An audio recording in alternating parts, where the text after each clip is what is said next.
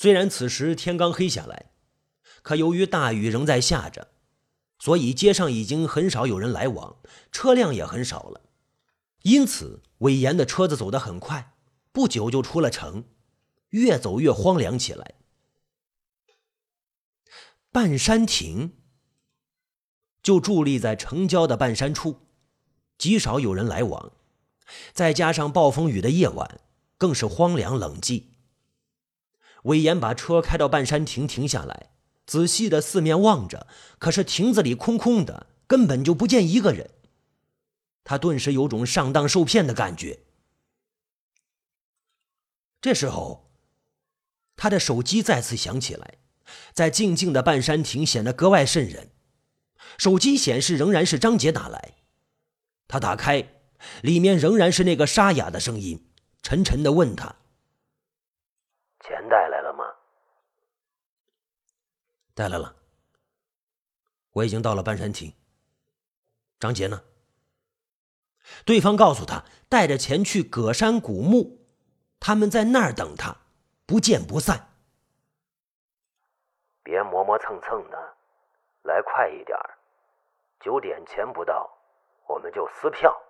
对方仍然冷冰冰的说道。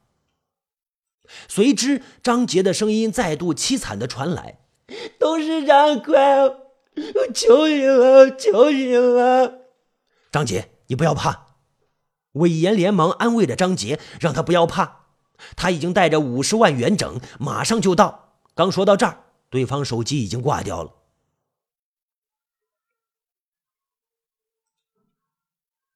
韦岩站了一会儿，哼哼一笑。坐了下来，吸起了一支烟。他想，还是九点钟以后赶到吧。到时候如果对方撕票了，那就随了自己的心愿，避免那个秘密暴露出来。如果没撕票，他就说路上车子出了故障来迟了，仍能堵住张杰的嘴。两支烟吸罢，看看表。时间也耽搁的差不多了。魏延站起来，开上车，歪歪扭扭的上了路。雨仍然在扯天扯地的下着，山沟处洪水轰隆隆的响，声势十分惊人。离葛山古墓十几步处，魏延停下车，左右望望，山里一片阴冷。他缩缩脖子，在大雨中走向目的地。葛山古墓掩影在一处悬崖边的乱葛藤架子里。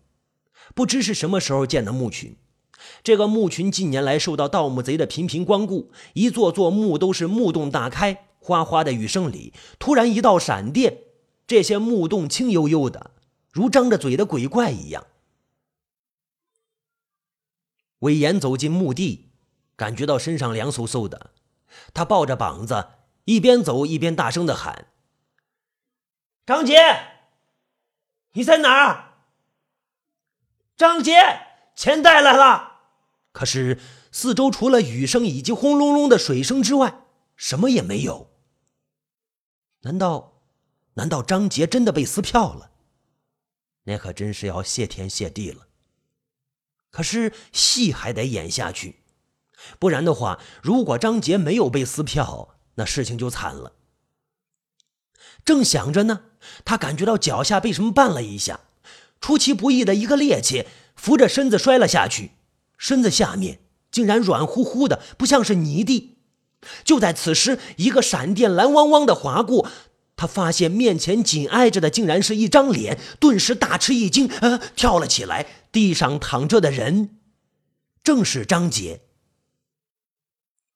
张杰恐怖的睁着眼，张大嘴，瞪视着魏延，好像在质问他为什么来迟。又好像随时准备扑起来咬他一口似的。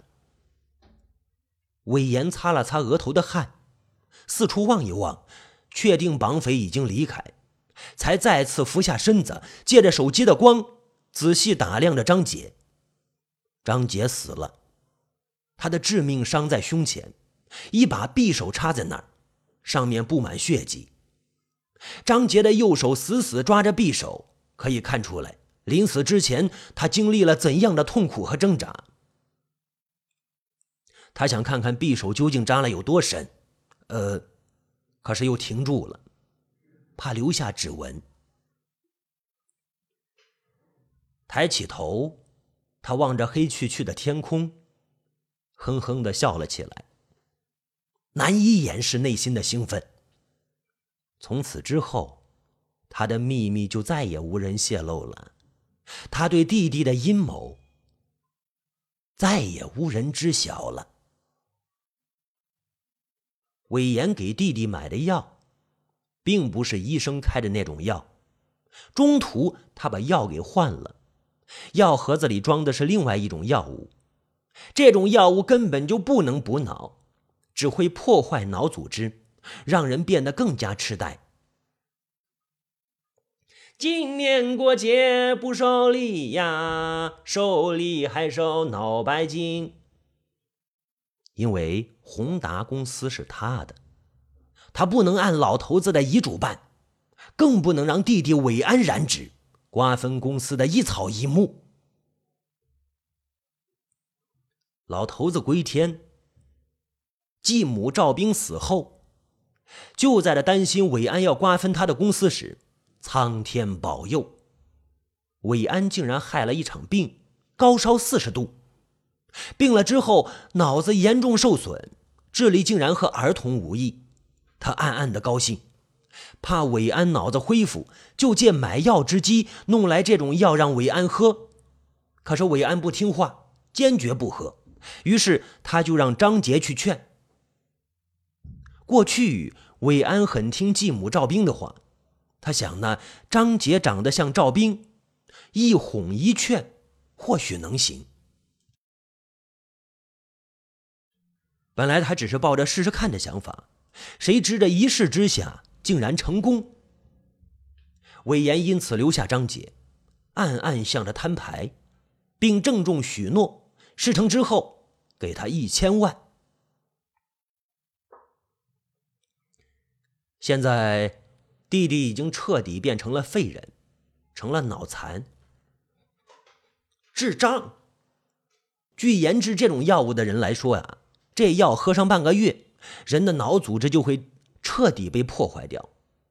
韦安喝这个药早已经超过半个月了，啊，他这次去是想再弄一点让弟弟多喝一点，这样确保万无一失。至于张杰，嘿嘿嘿，已经彻底失去了利用价值。张杰即使不死，魏延也会想办法让他死去。不然留着他的话，这个秘密就会成为把柄，说不定害他身败名裂，万劫不复。没想到现在一个不知名的绑匪竟然成全了他的心愿。哼哼，魏延微笑着回过身，准备离开这儿，啊！忽然脑袋一偏，一声大叫，重重的倒在地上，因为。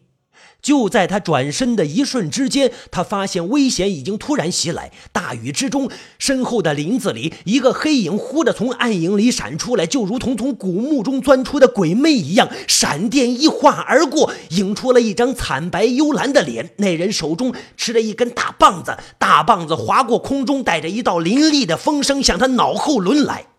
就在棒子将要贴到头上时，魏延猛地倒了下去。一股锐风扫着发梢过去，如果稍微慢那么一点儿，他将会成为这片荒野之中的第二具尸体。那黑影冷哼一声，紧追不舍，木棒又一次横空扫来。魏延身子一滑，再次倒在地上，一溜翻滚，刚想站起来，脚却踏空了。旁边是万丈深渊，一声长长的惨叫在雨夜里响起，魏延落下了深渊。许久，深渊里传来“咚”的一声落水声。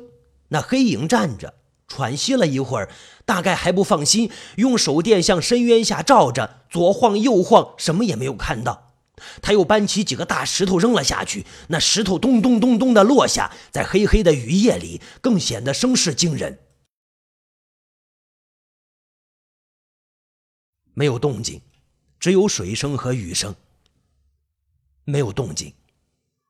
哼黑影侧耳听了一会儿，冷冷的笑了笑，转过身，满意的走入大雨中，仔细转了一圈，寻找着什么，然后悄悄的走了。过了一会儿，崖边，魏延悄悄探出头来，在黑暗中谨慎的四处望着，空空的雨里什么也没有。落下深崖，是他的计谋。受到袭击的那一刻，他终于明白，黑影绑架张杰，引诱他上山，最终目的只有一个，就是要杀掉他。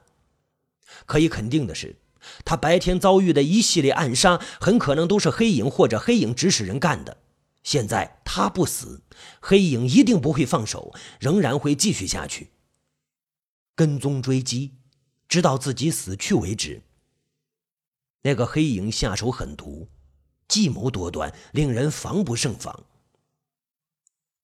魏延觉得，他需要一点时间喘息一下，松一口气，开始反击。因此，他需要制造一种假象，让黑影以为自己死了，从而放松警惕。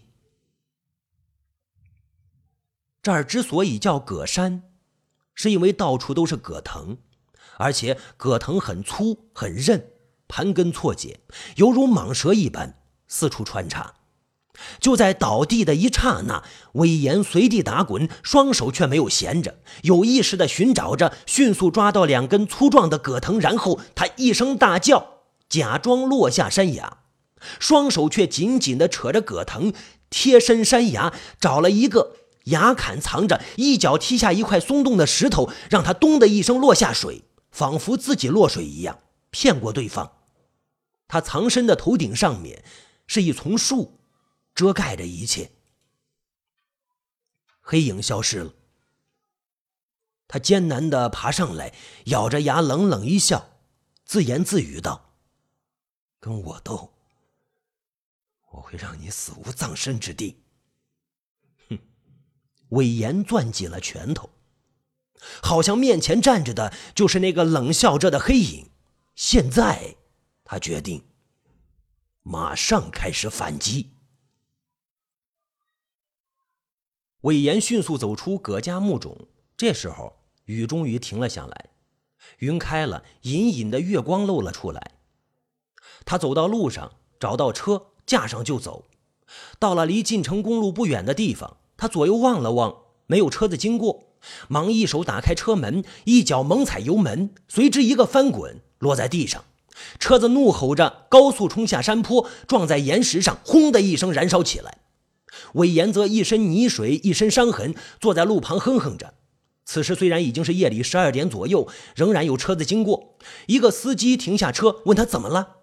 魏延告诉司机说：“啊，车出事了，翻在公路下，受了伤，希望对方赶快送他去医院。”不然就就就就就完了。说完呢，看那个司机犹豫着不答应，魏延马上拿出了一千块钱交给司机。啊！司机看到钱，眼睛一亮，带上他去了指定的市北医院。医生们都认识他，知道是本市有名的大富翁，忙让他住进医院里。一个医生开始手忙脚乱地检查起来。魏延呢，咬着牙，不停地哼哼着，说一只脚根本动不了，全身麻木。说着，他摇摇腿，痛得咬紧了牙，脸色惨白。医生仔细检查了，说擦伤的地方很多，好在没伤筋骨。腿痛大概是淤伤。然后呢，医生擦了擦药水，让他好好休息。这时候已经是深夜一点多了，医院的走廊里没有了声音，偶尔有脚步声，一会儿就远去了。他要的就是这个时机，他要悄悄的溜出医院。去做一件案子，去杀人，呃，当然，事后要有证人证明自己行动不便，不在案发现场。于是呢，他想到了这所医院，他住进医院里，浑身是伤，当然不可能作案。这所医院离枫叶别墅不远，过去生病的时候，他经常来这住院，因此对医院的一切都很清楚，包括医院的建筑布局。趁着大家睡去了，魏延悄悄关上了高级病房的门，轻轻地翻窗出去，在路灯下一闪，就飞快地下了楼，沿着树木的暗影窜到了院墙边，从下水道爬了出来。他要尽快完成一切，然后抢在天亮之前回到医院里，睡在病床上哼哼着，装着一切都没有发生过一样。枫叶别墅在雨后的傍晚，死一般的寂静，矗立在隐隐的月光下。他轻车熟路的打开门，悄悄的进入房中，坐在桌前，找到一张纸，拿起笔，潦潦草草的写下了一行字。张杰走了，不要我了，我也不想活了。然后他咬咬牙，拿了纸条，鬼影一样的摸黑进入了弟弟韦安的卧室。韦岩已经计划好了，今天晚上一定要杀死弟弟韦安，让弟弟看不到明天早晨的启明星。韦安脑子没残，一切都是伪装的，都是在哄骗他。当时在葛山上，那个黑影在雨中出现，抡着棒子向他砸来的那一刻，恰好电光一闪，电光下面，韦岩险些叫出声来，因为他认出来那个影子，他不是别人，正是弟弟韦安。他在心中狠狠地骂着：“自个儿毒，没想到还有比他更毒的。”弟弟韦安假装脑残，骗过了他。韦安也装出傻傻的样子，骗过了张杰。魏延想，韦安他一定没喝药，他是在演戏，他演的跟真的一样。他一定是派人跟踪自己，追杀自己，计划不成就铤而走险，亲自出马。事后，魏延把弟弟韦安引诱自己上山的过程在脑子里大致还原了一遍。这小子知道张杰是自己派去卧底的间谍，于是就绑架了张杰。录下一切需要的录音，然后藏起张杰，趁自己回房间打电话的功夫，就躲在卧室里，用张杰的手机拨通自己的手机，将要钱和撕票的事通过录音放出来，还故意的压低声音，发出沙哑的音调。当韦岩离开之后，睡在床上的弟弟韦安就马上带上了绳捆锁绑的张杰，驾车绕道去了葛山古墓。他之所以让哥哥韦岩先去半山亭，然后再去古墓，就是为他自己争取时间，好提前赶到葛山古墓。进行伏击准备。到了古墓之后呢，张杰已经没有了利用价值，韦安就毫不犹豫地杀死了张杰，然后他埋伏在旁边，等着哥哥韦岩到来，然后突然袭击。可惜道高一尺，魔高一丈，韦岩还是化险为夷，逃出他的魔掌。那么现在呢？就让他去死吧！韦岩恶狠狠地想着。韦岩不敢开灯。他小心翼翼地向前摸索着，心想：韦安这小子太阴毒了，稍不注意，自己就会落入他的手里，万劫不复。他谨慎地走进去，一步步向床边摸着。房间里传来韦安沉稳的鼾声。杀了自个儿哥哥，这小子一点也不感觉到心里有愧呀！韦岩怒火中烧，一不注意，腿撞着了椅子。传来哐啷一声响，在暗夜里格外惊人。他大吃一惊，惊慌地躲在柜子后面，生怕惊醒后的韦安会突然跳起来给他致命一击。还好，听了一会儿，韦安仍然沉稳地打着鼾，根本就没有受惊。韦岩又走出来，轻轻地扑了过去，跪在韦安的身边，一把掐住弟弟的脖子，牙齿咬得咯咯直响，直到弟弟彻底停止了呼吸，一切特别顺利。自始至终，弟弟都没有反抗。然后，魏延站起来，把那张提前写好的纸条放在桌上。他的计划很简单：把韦安的尸体带到河边，推到河里，给人一种自杀殉情的假象。张杰被杀，韦安已死。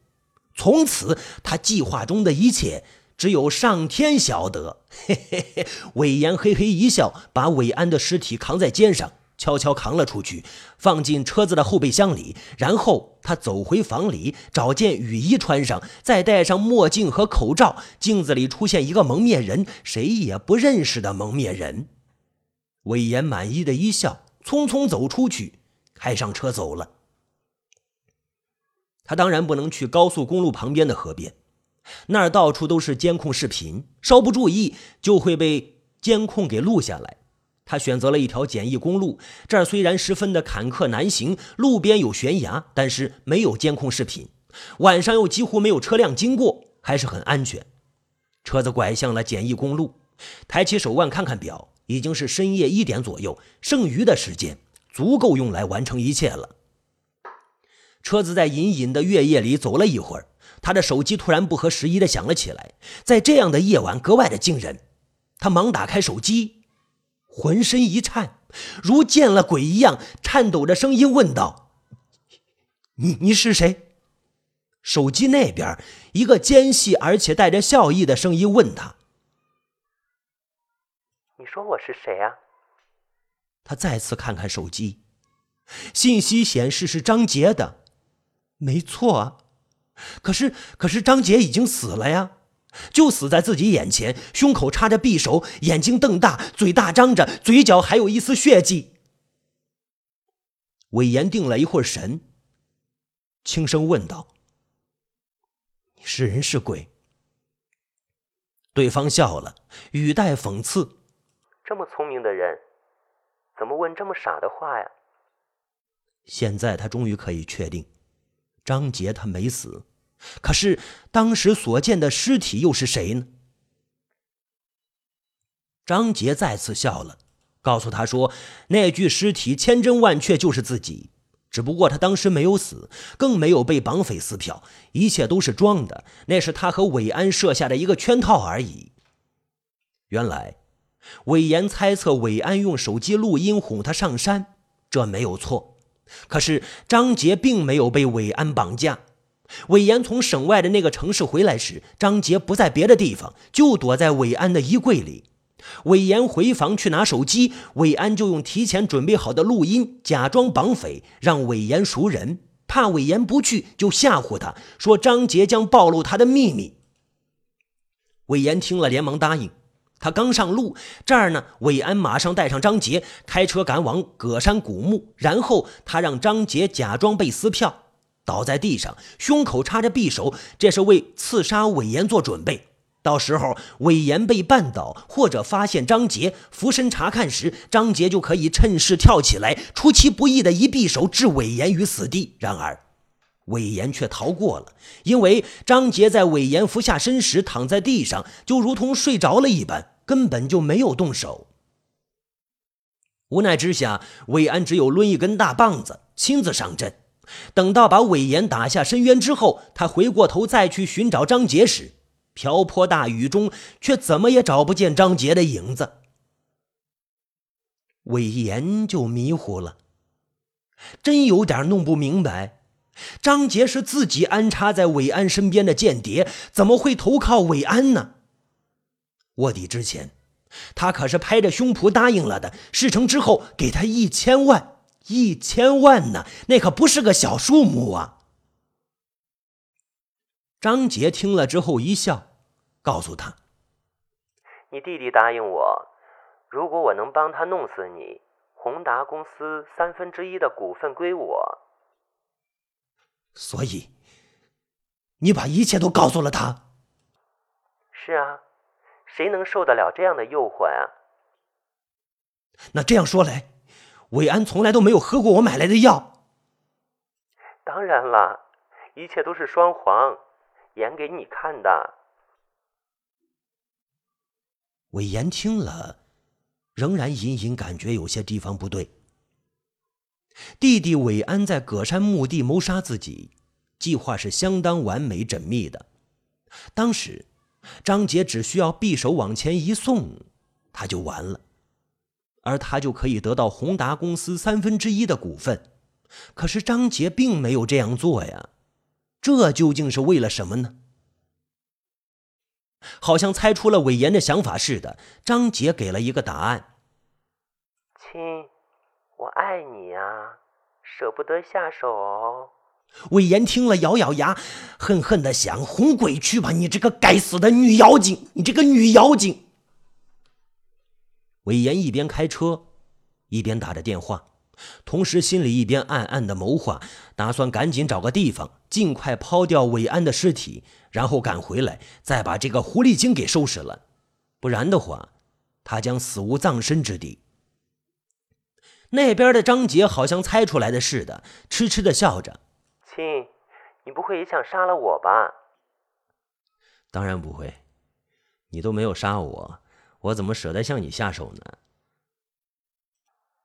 张杰又笑了，说：“知道他不会向自己下手，否则四条命，四个冤魂来报仇，他是受不了的。”四，魏延听了一惊。吸口冷气，你你说的是什么意思？张杰停顿了一会儿，在韦岩的感觉中，好像有一个世纪那么漫长。